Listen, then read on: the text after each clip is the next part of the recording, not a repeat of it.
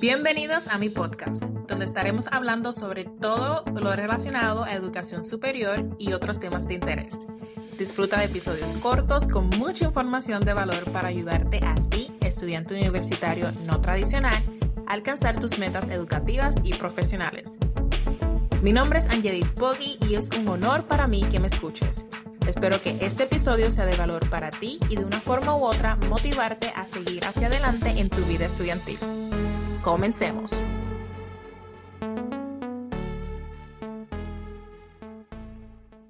Por si no te has dado cuenta, este mundo ha ido cambiando y seguirá cambiando a un ritmo tan rápido que si no continuamos desarrollando nuestras destrezas, pronto nos quedaremos atrás. Y es que todos debemos ser aprendices de por vida para mantener nuestras habilidades actualizadas o aprender nuevas para así tener una ventaja en todo lo que hacemos. En este episodio te exhorto a que explores diferentes destrezas o disciplinas a través de oportunidades de aprendizaje formales, no formales e informales. Según el negociado de estadísticas laborales, el empleo en el sector de hostelería aumentará más rápido en los próximos años, mientras que se espera que el sector de la salud y servicios sociales añada la mayor cantidad de nuevos puestos de trabajo. Claro está, esto es debido en gran parte al crecimiento de recuperación por la pandemia del coronavirus.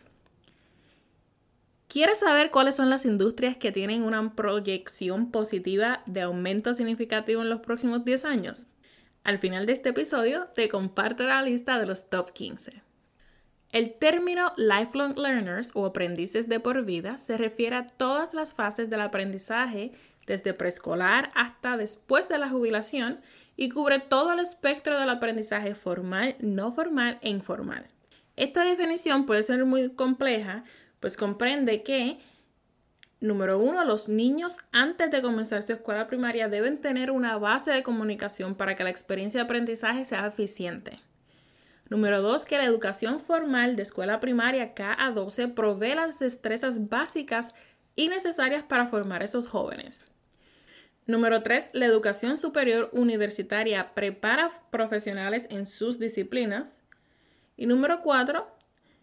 La educación anterior descrita, o sea, ya eso es la educación K12 y universitaria, no es suficiente y siempre, siempre, siempre una persona debe mantenerse educándose por medio de experiencias educativas formales, informales o no formales.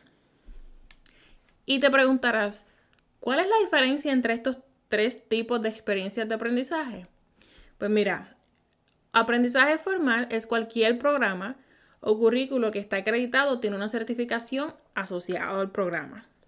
Aprendizaje no formal es un programa o currículo que aunque está estructurado no tiene acreditación o certificación asociada al programa.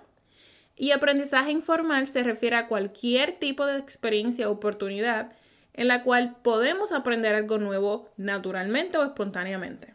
Así que, si nos dejamos llevar por estas definiciones, es muy probable que todos estemos involucrados en oportunidades de aprendizaje informal diariamente. Y es que gracias al fácil acceso de información, todos tenemos la oportunidad de aprender al ver televisión o al ver videos, documentales o programas específicos de algún tema en particular. También aprendemos al consumir contenido disponible en línea.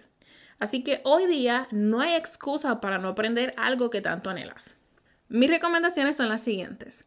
Si eres un estudiante universitario, es importante que te expongas a otras disciplinas. Toma cursos selectivos en disciplinas que te llamen la atención y no solo en tu concentración. Por ejemplo, durante mi programa subgraduado de bachillerato en ciencias químicas, la mayoría de mis selectivas libres fueron en ciencias sociales y lenguaje. Y así fue que me motivé a continuar mis estudios graduados en salud pública y también aprender y a dominar el idioma inglés. Ahora bien, si eres un profesional y ya te graduaste, te animo a pensar sobre las oportunidades que puedes tener en un futuro si tomas algunos cursos enfocados en alcanzar una meta en específico. Y así también, si eres un profesional con más de 5, 10, 20 años de experiencia trabajando en un mismo lugar, porque te sientes cómodo con la paga y los beneficios, te exhorto a que hagas un inventario de tus habilidades y conocimientos y determine, número uno, qué haces bien. Número dos, en qué tienes experiencia. Número tres, en qué no tienes experiencia. Número cuatro, qué te gustaría aprender. Y número cinco, qué te gustaría hacer. Y trata de encontrar similitudes y diferencias entre tus habilidades y conocimiento. Y muchas veces te vas a sorprender que de esas cualidades, conocimiento y destrezas que ya tienes, muchas de ellas ya son transferibles.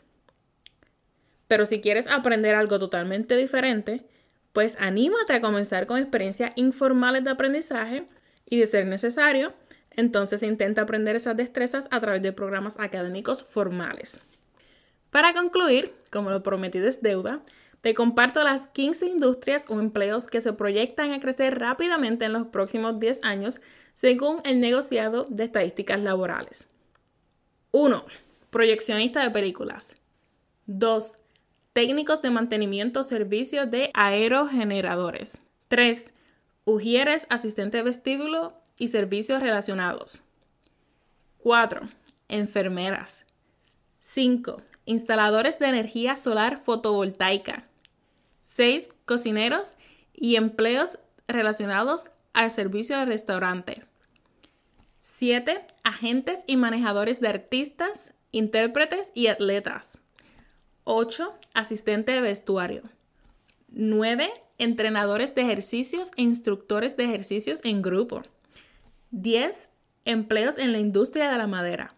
11. Atletas y competidores deportivos.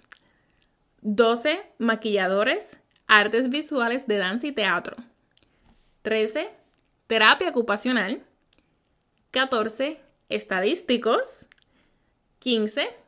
Otros empleos relacionados a la industria de entretenimiento. Y para no perder la costumbre, te exhorto a que me escribas por Instagram para que me dejes saber qué te pareció este episodio y si tienes alguna sugerencia o comentario. Y hasta aquí este episodio. Espero que haya sido de valor para ti y te sirva de motivación para alcanzar tus metas académicas y profesionales. Gracias por escucharme. Si te gustó este episodio, recuerda darle a me gusta, compartir y comentar para así poder ayudar a más estudiantes universitarios no tradicionales. Recuerda seguirme en Instagram por mi nombre, Angelit Y te espero en el próximo episodio. Hasta entonces.